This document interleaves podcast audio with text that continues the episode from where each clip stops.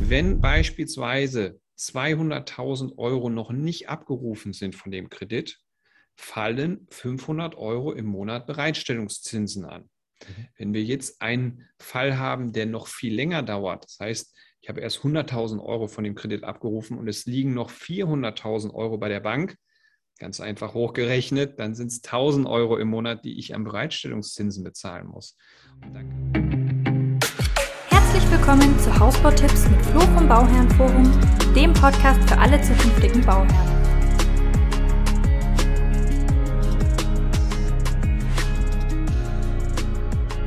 Hallo und herzlich willkommen zu unseren Hausbautipps mit Flo vom Bauernforum. Ich bin Sophia und wir teilen unser Fachwissen als Bausachverständige mal wieder mit euch. Heute haben wir den zweiten Teil vom Interview mit unserem Finanzierer, dem Jörg Sonnborn. Stimmt. Ja, und es ist wieder ein super spannendes Interview, wo, also ich finde es mega gut. Ich habe sehr viel gelernt, als ich es geschnitten habe. Du musstest es schneiden, ja. Ja, und äh, Flo, erzähl euch mal, worum es geht, genau. Ja, ich glaube, wir haben über Bereitstellungszinsen gesprochen in dem Video. Und das ist ja, glaube ich, also Bereitstellungszinsen ist, glaube ich, das, was die meisten Bauherren wirklich unterschätzen. Also es ist wirklich so ein Ding.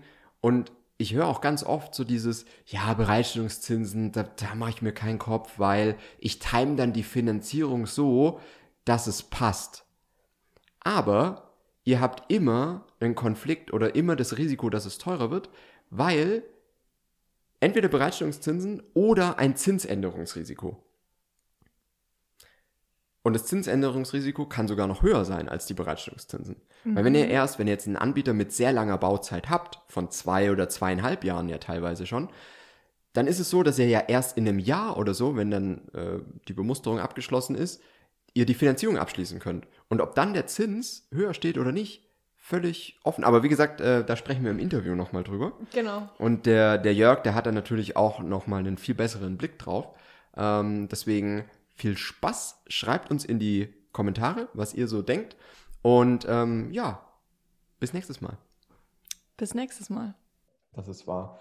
Und Zeit ist auch wirklich so dieses Thema, um das es jetzt geht, nämlich wir haben ja so diese Situation, dass Bauherren früher oder später dazu kommen, zu wählen zwischen, oder sagen wir es erstmal so, das Problem, vor dem viele Bauherren stehen, ist das Thema Bereitstellungszinsen mhm. weil es viele Baufirmen gibt, die mittlerweile zwei Jahre Bauzeit haben, also von Vertragsunterschrift bis Einzug oder bis Fertigstellung des Hauses. Und da ist natürlich dieses Thema Bereitstellungszinsen sehr groß, weil ich ja dann über einen sehr langen Zeitraum diese Bereitstellungszinsen bezahlen muss. Jetzt habe ich immer öfter von Bauherren gehört, ich habe dir das gestern ja schon mal kurz erzählt, ähm, dass die dann einfach sagen, ja, Bereitstellungszinsen ist bei uns gar kein Problem weil wir können nämlich bei der Baufirma erst nach der Bemusterung, die findet dann irgendwann nächstes Jahr statt, können wir dann erst äh, die Finanzierung abschließen und dann läuft es mit den Bereitstellungszinsen ganz gut raus.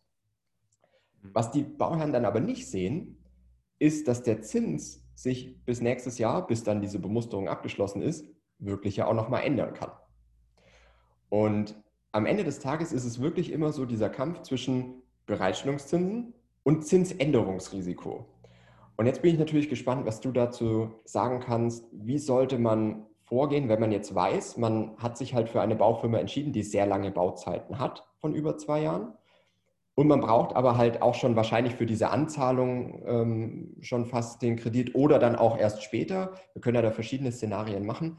Was ist denn da dein, dein Rat? Was kannst du sagen, Thema Bereitstellungszinsen oder Zinsänderungsrisiko, wie sollte man damit umgehen? Ja, ist, äh, das, das habe ich immer wieder in den Kundengesprächen, erlebe ich das. Es ist ein sehr individuelles Thema grundsätzlich. Man muss schauen, mit welcher Baufirma baue ich. Aber vielleicht erstmal grundsätzlich Bereitstellungszinsen. Was heißt das? Bereitstellungszins heißt, es, die Bank verlangt eine Art Strafzins für noch nicht abgerufenes Darlehen. Ja, so. In der Regel beim Thema Neubau haben fast alle Banken zwölf Monate Bereitstellungszinsfreie Zeit. Das heißt, zwölf Monate habe ich erstmal, bin ich safe. Ja, für alles Geld, was nicht abgerufen wird, muss ich auch keinen Strafzins bezahlen. Alles, was dann darüber hinausgeht, und das ist genau das Beispiel, was du meinst, desto länger äh, das ganze Thema sich zieht äh, von der Bauphase her. Und das muss man einfach mit einem spitzen Bleistift für seinen speziellen Fall nachrechnen. Beispiel. Das habe ich mir nämlich jetzt mal aufgeschrieben, nachdem, äh. Nachdem wir gestern gesprochen haben, habe ich mir einfach mal ein paar Beispielzahlen, damit, damit auch die Zuschauer oder Zuhörer da ein bisschen was. Äh, wir nehmen mal als Beispiel 500.000 Euro Finanzierungssumme, mhm. die ich finanziere. Und nach zwölf Monaten fallen Bereitstellungszinsen an in Höhe von 3% jährlich. Das wird aber dann runtergerechnet auf den Monat. Das sind dann 0,25 Prozent. Mhm. Wenn beispielsweise 200.000 Euro noch nicht abgerufen sind von dem Kredit, fallen 500 Euro im Monat Bereitstellungszinsen an. Mhm. Wenn wir jetzt einen Fall haben, der noch viel länger dauert, das heißt, ich habe erst 100.000 Euro von dem Kredit abgerufen und es liegen noch 400.000 Euro bei der Bank, ganz einfach hochgerechnet, dann sind es 1000 Euro im Monat, die ich an Bereitstellungszinsen bezahlen muss. Und dann kann sich ja jeder mal ausrechnen, ich zahle Bereitstellungszinsen, da passiert jetzt weiterhin ein halbes Jahr nichts, habe ich erstmal 6000 Euro an Bereitstellungszinsen bezahlt, dann wird aber dann wird aber nach und nach Kredit abgerufen und dann wird natürlich, werden die Bereitstellungszinsen auch wieder geringer. Aber in der Summe kann man das kalkulieren anhand dieses, äh, anhand des, äh, des Kostenplanes, den man ja in der Regel bekommt, wann welche Summen zu zahlen sind. Und da kann man das ein wenig kalkulieren, wenn die Bauzeit hinkommt. Wenn es nicht nochmal zu irgendwelchen Verzögerungen kommt, haben wir ja jetzt in der Vergangenheit öfter erlebt, Thema äh, Pandemie, Thema äh, Anstieg der Baukosten, alle möglichen Themen, die auf einmal passieren können, wo vor zwei Jahren noch keiner dran gedacht hat ja, mhm. oder vor zweieinhalb Jahren. Wenn jemand da mir erzählt hätte, das und das passiert jetzt, mhm. dann hätte ich gesagt, ja, mh, alles klar, na, äh, erzähl mal weiter. Aber auf einmal haben wir das Thema und ich sehe es teilweise, und das seht ihr ja noch öfter, ne, in den äh, Bauverträgen stehen mittlerweile Pandemieklauseln drin. Mhm. Ja, dass wenn da was passiert, dass die keine Strafzahlungen leisten müssen. Ja, so wir haben einmal das Thema und dem gegenüber steht das Thema des Zinsänderungsrisikos. Zinsänderungsrisiko.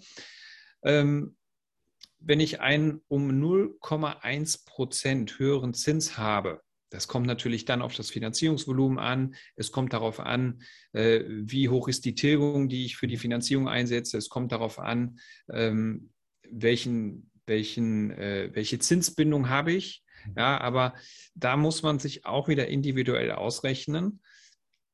Da kann es sein, dass man aufgrund des Zinsänderungsrisikos und ob wir da jetzt 0,1, 0,2 haben, auch mal eben 3, 4, 5, 6, 7, 8.000 Euro auf die komplette Finanzierung, also auf die Zinsbindung, an Mehrkosten haben. So, da habe ich jetzt einfach mal, das, das sind aus der Luft geriffene Zahlen jetzt, ja, von den normalen Volumen, was wir haben, 300, 400, 500.000 Euro, was finanziert wird, das muss man individuell berechnen lassen. Und dann muss man abwägen. Du merkst schon, es gibt da keine, äh, es gibt da keinen Königsweg. Man muss abwägen für jeden Fall individuell, ja. was passiert bei mir, wenn und was passiert, wenn der Zins steigt. Das machen wir dann auch in den, in den Kundengesprächen mit den Kunden gemeinsam, damit hier eine, damit hier die bestmögliche Lösung auch gefunden wird.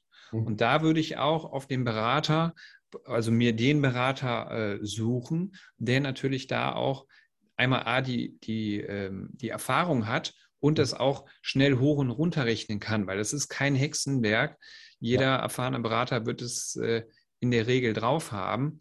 Und wenn nicht, und wenn das einem zu aufwendig ist, dann würde ich mir überlegen, ob das der richtige Berater ist in dem das Fall. Ne? Frage, ja. Aber man merkt schon, ne, das ist kein, ich habe jetzt einen Fall, fällt mir gerade spontan ein, der wird jetzt, äh, der wird jetzt eingereicht, weil da haben wir gerade den Sprung diese Woche bei, äh, bei einer ähm, Finanzierung. Die haben jetzt noch gewartet die ganze Zeit, weil die wissen, das wird wahrscheinlich eng mit den Bereitstellungszinsen hinten raus. Aber weil die so eine lange Zinsbindung gewählt haben und der Zins jetzt um 0,1 steigt, haben wir gesagt, wenn der steigt, dann reichen wir sofort ein, weil Szenario so und so und äh, da sind die Kunden dann safe gewesen. Die hätten gern noch einen Monat gewartet, aber äh, in dem Fall ist es halt dann anders. Aber das sind so Fälle, die werden dann individuell auch tatsächlich behandelt. Mhm. Und äh, das sollte man aber auf gar keinen Fall vernachlässigen. Und auch ein wichtiger Hinweis noch, es hängt auch vom Budget ab vom monatlichen Budget. Wenn ich sowieso schon monatlich knapp kalkuliere ja. von, von dem, was ich an Einnahmen habe und von dem, was ich an Ausgaben habe, da sind 500 bis 1000 Euro im Monat auch sehr viel Geld. Ja. Und ja. Äh, manchmal kann es sein, dass man sagt, ich nehme das Zinsänderungsrisiko eher in Kauf und habe langfristig die etwas höheren Kosten, weil die werden ja mit den monatlichen Beträgen verrechnet und das tut nicht ganz so weh, als mhm. wenn ich jetzt in der Bauphase, wo eh das Geld vielleicht ein bisschen knapper ist und vielleicht da noch was dazu kommt und da noch was dazu kommt, da kann man sich vielleicht einfach überlegen und sagen, hey, ähm, ich gehe das Zinsänderungsrisiko eher ein statt mhm. die Bereitstellungszinsen zu bezahlen, weil die tun uns heute in der Tasche viel mehr weh. Ja, und die anderen verteile ich quasi über die Jahre, auch wenn die Kosten ja. fast dieselben sind vielleicht. Genau, Thema Zinsänderungsrisiko haben wir in diesem Jahr auch wieder das ein oder andere Mal gesehen, also dass sich der Zins einfach verändert. Wir hatten Ende letzten Jahres, so im Herbst, im Winter letzten Jahres, hatten wir so die absoluten Niedrigzinsen überhaupt ja. ja. die ich so in den vergangenen Jahren auch gesehen habe, weil die letzten Jahre sind ja äh, für jeder, der, der irgendwas kaufen möchte und auch natürlich dann für die Banken und Vermittler, äh, ist natürlich gerade goldene Zeiten. Und Sobald aber sich der Zins verändert, merken wir sofort, was auch bei den Kunden teilweise passiert. Es gibt mhm. Kunden, die sind da nicht so sensibel, aber es gibt Kunden, sobald sich der Zins ein klein wenig anpasst, drehen alle durch. Das ist ja. jetzt so total überspitzt natürlich gesagt, ja, aber sofort drehen alle durch. Wir haben immer noch ein total niedriges Zinsniveau. Das war im Frühjahr, wo es dann wieder leicht nach oben ging. Mhm. Und ja, da war dann auch der ein oder andere Kunde dabei, der hat einfach zu lange gezögert. Wir ja. haben ja immer noch das Thema, dass die Angebote in der Regel ein, zwei Wochen gelten und der Vermittler dann so ein bisschen Druck macht, der ein oder andere Vermittler. Wir müssen aber jetzt einreichen. Und da muss man einfach unterscheiden. Habe ich jetzt, bin ich eh in der finalen Phase? Ja, bin ich soweit fertig? Habe ich den richtigen Hausanbieter etc. pp. gefunden? Ist der Vertrag? Passt da alles? Ja, dann sollte man auch schnell zeitnah einreichen, wenn man gerade einen günstigen Zins hat weil ansonsten kann das passieren, was, was dem einen oder anderen Kunden auch im Frühjahr passiert ist, dass man sich dann in so einer Aufwärtsspirale befindet und dann dieses Zinsänderungsrisiko hat. Und dann tut es besonders weh, wenn man schon wusste, ich hätte vor zwei Wochen schon mal abschließen können. Ja. Und dann haben wir eine kleine Zinssteigerung gehabt und bei der gleichen Bank dann wieder, aber alle Banken ziehen dann gerade an. Mhm. Und das hat sich dann wieder im Laufe der letzten Monate ein bisschen beruhigt. Da ist es wieder nach unten gegangen. Dann bekommen wir jeden Tag unsere Konditionsmeldung von den Banken. Wir haben tolle Nachrichten für den Kunden. Ein Fall, der dann gerade in der Bearbeitung ist und gerade übermorgen eingereicht werden soll, da wird dann nochmal zufällig der Zins gesenkt bei der Bank und wow, da nimmt der Kunde dann nochmal irgendwie 5000 Euro Ersparnis auf die gesamte Finanzierung mit. Das rechnen wir natürlich den Kunden auch immer gerne nochmal aus, um zu zeigen, guck mal hier, das und das, so und so. Dann gibt es aber andere Fälle, ähm, die wir jetzt gerade wieder in der Einreichung haben. Und wenn da das bei der falschen Bank eingereicht wird oder ist die falsche Bank erwischt, jetzt haben wir wieder so einen leichten Aufschwung. Ja, ja und ja. Äh, da vielleicht auch noch der Tipp, der so nach draußen gehen soll an den einen oder anderen Verbraucher, da ähm, ja einfach ähm, entspannt sein, was das Thema angeht, ja, weil wir einfach ein absolut niedriges Zinsumfeld haben. Ich möchte das nicht verharmlosen, habe ich auch schon in einen oder anderen Kommentaren gelesen, wenn ich das manchmal ein bisschen lapidar so ausdrücke.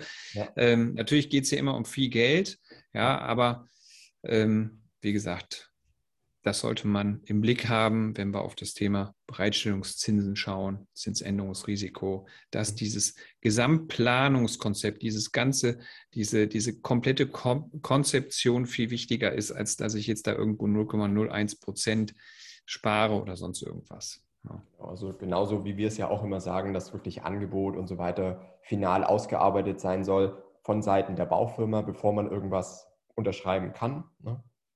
Und ich finde es hier ja. auch wirklich wichtig, so dieses Thema äh, Konzeption vor Kondition, also dass es wirklich nicht nur darum geht, den möglichst billigsten Zinssatz irgendwo zu bekommen, sondern das Gesamtkonzept muss halt zu einem passen. Ne? Und auch zur Situation, ja, und, finanziert wird. Und, und vielleicht auch nochmal ein wichtiger Hinweis, was so Transparenz, Transparenz angeht. Ja, wir haben, ähm, wir haben so ein bisschen, so ein bisschen aus dem Nähkästchen geplaudert, wenn wir die Kunden beraten und Konzepte erstellen, dann haben wir natürlich auch das Ziel, mit dem Kunden die Finanzierung umzusetzen. Weil wir als Vermittler bekommen kein Honorar vom Kunden, sondern wir werden von der Bank bezahlt und wir werden von der jeweiligen Bank bezahlt.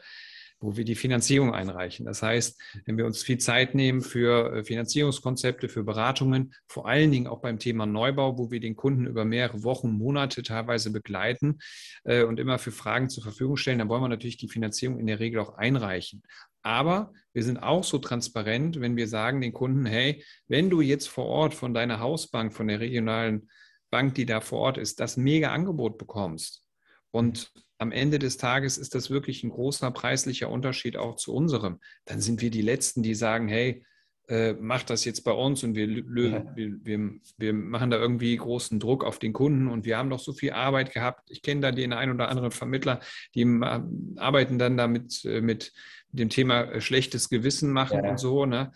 Ähm, am Ende sind die Kunden dann in der Regel auch deutschlandweit, auch über diese Online-Beratung, in der Regel zu fast 100 Prozent auch loyal. Also, dass die mhm. sagen, okay, aber das kann man nur machen, indem man diese Transparenz auch lebt und auch sagt, hey, wenn, wir, wenn die Zahlen, Daten, Fakten passen, freuen wir uns natürlich, wenn das Ganze dann auch über uns läuft. Und da sagen die Kunden auch jedes Mal, ja klar, ne, wenn der Kunde aber hier ein Sparkassenangebot hat, haben wir auch schon mal hin und wieder, dann sagen wir auch, machen. Ja, mhm. Würde ich da machen. Ja, aber das kann sicherlich auch der ein oder andere Zuschauer bestätigen, der das äh, auch schon den Weg über uns da gegangen ist. Ne? Aber das nur mal so ein bisschen, by the way, ich weiß jetzt gar nicht, wie wir darauf kamen. Ja, ja aber das ist ja auch ein wichtiger Punkt, ne? weil es halt viel hängt halt in diesem ganzen Bauen und Ding. Und man hat ja immer so das Gefühl, dass nach außen hat man immer nur mit den Firmen zu tun, die ja sehr anonym sind. Aber am Ende des Tages sind es halt auch die Menschen, mhm. die dann wieder äh, dort für einen da sind und vielleicht von der Baufirma derjenige, der das Angebot rechnet, von der Baufinanzierung der Berater ja. und so weiter. Und am Ende sind es halt die Leute, die da dann auch irgendwo den Unterschied machen. Ja. Und deswegen finde ich das auch super wichtig. Geschäfte, Geschäfte werden immer zwischen Menschen gemacht. Ja. ja. Am Ende ist es nie, sind es nie die nackten Zahlen, Daten, Fakten, die dahinter stehen. Ne? Das heißt aber nicht, und das fand ich gestern sehr lustig, als ich äh, bei dir bei Instagram geguckt habe, ähm, da hast du irgendwie so ein Bild veröffentlicht, wo in so einer Sprechblase äh, geschrieben stand, äh, der Verkäufer war so nett, da machen wir das auf jeden Fall. Und da hast ja. du dann irgendwie so ein Emoji dazu gemacht. Das fand ich ganz lustig. Ähm, natürlich, ne, das ist immer so ein, das muss alles, das Gesamtbild muss passen am Ende des Tages. Ne? Wenn ich jetzt zum Beispiel, es kommen auf mich Kunden zu, eine Anfrage bei, von irgendeiner Baufirma, ich google die ja auch. Ich gucke ja genauso, ich gehe ja auch die gleichen Wege. Die Leute, die googeln uns, ja, die sehen uns das erste Mal, dann googeln die uns, dann schauen die, wie sind die Rezessionen, wie ist das Feedback. Und äh, wenn ich dann irgendwelche Baufirmen google oder irgendwelche Fertighausanbieter, dann versuche ich differenziert die Rezession, die Erfahrungsberichte zu lesen, weil mhm. auch jeder Erfahrungsbericht ist sehr individuell. Es gibt unter, es gibt äh, Verbraucher, es gibt Kunden, die haben sehr schlechte Erfahrungen gemacht und teilen natürlich diese schlechten Erfahrungen online. Und man darf auch nicht vergessen, das meiste, was geteilt wird, ist negativ. Mhm. Die positiven Sachen sieht man oftmals nicht, weil die nicht geteilt werden. Da muss man differenziert schauen. Wenn ich aber nur negatives Feedback online sehe, dann sage ich den Kunden auch, hey, also ich würde es nochmal ein bisschen hinterfragen und äh, schaut mal hier, ich habe ja hier vor allen Dingen regional, habe ich hier so meine Ansprechpartner, meine Leute, die ich immer rausschicke, wo ich sage, hier geht mal mit einem Bausachverständigen raus. Beispielsweise jetzt bei einer Bestandsimmobilie oder so haben wir jetzt vorletzte Woche noch so einen Fall gehabt. Am Ende kaufen die Kunden dann nicht, weil da dann ein Experte mit draußen gewesen ist und ja. äh, das dann so und so bewertet hat. Ja. und das finde ich auch wichtig. Das soll nichts schön oder schlecht reden oder sonst irgendwas. Man muss einfach auf der einen Seite objektiv beurteilen mhm. und man merkt aber, glaube ich, auch relativ schnell, wer es mit einem gut meint und wer es nicht mit einem gut meint. Und ähm, deswegen ist das, was ihr jetzt zum Beispiel macht, auch eine sehr, sehr wichtige Aufgabe. Nicht nur das, was ihr eben online macht, sondern das, was ihr auch tatsächlich vor Ort macht. Ja. Mhm. Und die Kunden, die da weiß ich nicht, 500, 600 Euro für den äh, Bausachverständigen bezahlt haben, der dann mit denen eine Stunde durchs Haus gegangen ist und da seine Begutachtung gemacht hat. Das ist kein, das ist kein ausgegebenes Geld gewesen. Das hat kein Geld gekostet. Mhm. Das ist eine Investition. Ja. Das ist eine Investition, dass die nicht 50.000 Euro zum Ende gezahlt haben. Ja. ja. Das muss man sich auch immer wieder vor Augen führen. Aber ich denke mal, die meisten Zuschauer und Zuhörer, die jetzt hier dabei sind, die sind ja auch gedanklich genauso unterwegs. Ja. Genau, sonst würde man. Deswegen kann ich auch an dieser Stelle nochmal deswegen an dieser Stelle ganz wichtig, teilt diese Videos, damit viele diese Informationen auch bekommen. Ja, weil das ist halt wichtig. Viele haben es einfach nicht auf dem Schirm und äh, teilt diese Informationen, damit genau äh, diese Informationen, diese wertvollen Informationen auch an die äh, Leute rausgehen, die sich jetzt noch nicht so intensiv mit den Themen beschäftigt haben. Ja, und das ist vielleicht nochmal da für den, für den Hintergrund, auch alle, die das jetzt nicht gesehen haben, was ich in meiner Story gepostet habe, ähm, dass es da ja wirklich darum geht, dass manche Bauherren leider wirklich so entscheiden. Dass sie mhm. sagen, oh, ich war jetzt hier im Musterhaus und der Berater, der, der hat auf mich total nett gewirkt und deswegen haben wir dort den Hausvertrag unterschrieben. Und es, ich sage gar nichts, dass daran irgendwas falsch ist, jemanden nett zu finden oder kompetent oder was auch immer, aber dass man sich halt ein gesamtes Bild verschaffen soll, so wie du es jetzt eben gesagt mhm. hast. Ne? Dass man sich verschiedene Baustellen anschaut, dass man vielleicht auch eine Werksbesichtigung macht oder eine Vorbemusterung oder äh, wirklich auch die Rezensionen liest, die es online so gibt und so weiter. Und wenn man das differenziert macht, dann hat man sich wirklich gut informiert. Und mhm. also sehe ich ganz genau wie du, ne, dass man da wirklich selber in der Verantwortung ja. ist, einfach nur sagen kann, hier war der Berater nett. Ne? Hey Podcast, freut mich total, dass ihr die Episode hier gefunden habt und ich hoffe, es hat dir für den Hausbau schon was geholfen.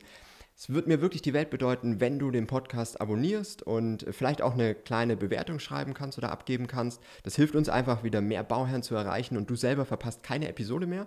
Und ganz ehrlich, es hat sich noch nie so gelohnt, äh, wirklich einen Podcast zu abonnieren. Wir haben so viele Sachen, die hier jetzt noch kommen. Wir haben super Interviews noch in der Pipeline mit Experten, mit anderen Bauherren und so weiter. Und wir haben auch selber nochmal ganz, ganz viele Episoden mit Tipps, die wir noch nie gebracht haben. Deswegen freue ich mich, wenn du dabei bist und okay, bis nächstes Mal.